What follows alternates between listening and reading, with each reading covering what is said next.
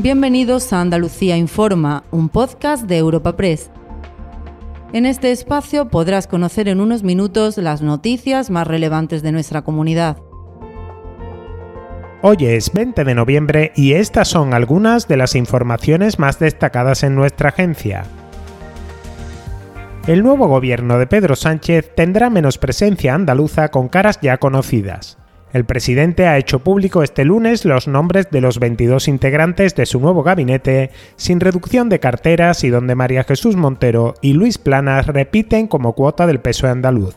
La ministra de Hacienda, del núcleo duro de Pedro Sánchez, asciende en el organigrama para ocupar la vicepresidenta cuarta y Planas continúa al frente de Agricultura, mientras que el malagueño Alberto Garzón sale de consumo tras dejar la primera línea política.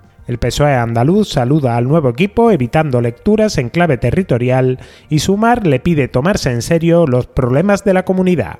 Escuchen a Noel López, número 2 de los socialistas andaluces, y Tony Valero, líder andaluz de IU y diputado en el Congreso. Por eso estamos contentos de ya conocer a los próximos ministros y ministras, y sin duda alguna el PSOE de Andalucía se siente representado en ese gobierno.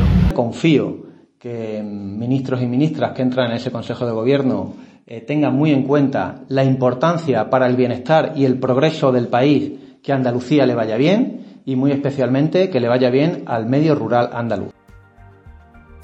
Por su parte, la Junta recibe con frialdad al nuevo gobierno de Pedro Sánchez y marca distancias con un gabinete que considera continuista. Lejos de las acusaciones de golpismo de Vox, que alerta de que Andalucía solo recibirá migajas del nuevo Ejecutivo Central, el PP pone el acento en que los dos ministros andaluces que repiten, María Jesús Montero y Luis Planas, no han defendido los intereses de la comunidad en materias como la financiación autonómica o la reforma de la política agraria común. El presidente Juanma Moreno lamenta que Sánchez no haya optado por perfiles técnicos ni haya conseguido incorporar a profesionales de prestigio. A mí me hubiera gustado un gobierno mucho más técnico, mucho más profesional y no un perfil de ministros agradecidos. No, no hace ningún ajuste, ningún recorte y volvemos a tener el gobierno más caro de la historia de nuestra democracia. Y muestra ya por dónde va este gobierno, que este gobierno va a seguir abusando del falco, abusando del poder, eh, metiendo más déficit público, gastando sin control evidentemente yo creo que es eh, lo mismo que hemos visto en la legislatura pasada.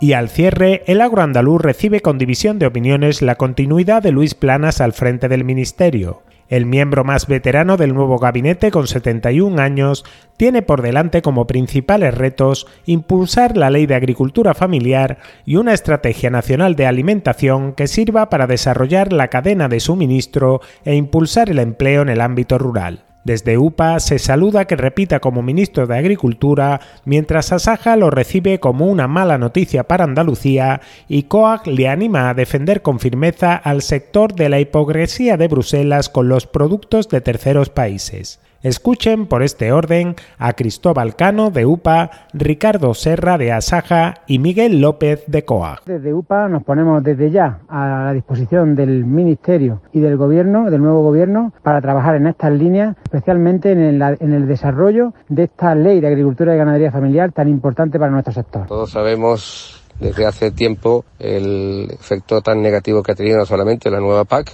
para el sector andaluz con una pérdida de 500, casi 500 millones en el plazo de estos cinco años. Esperemos que cambie su actitud, que sería lo mínimo deseable. Si queremos un sector agrario que distribuya riqueza ¿eh? Eh, por igual y que mantenga territorio, o lo que queremos es entregarle esto, en definitiva, a los grandes mercados financieros.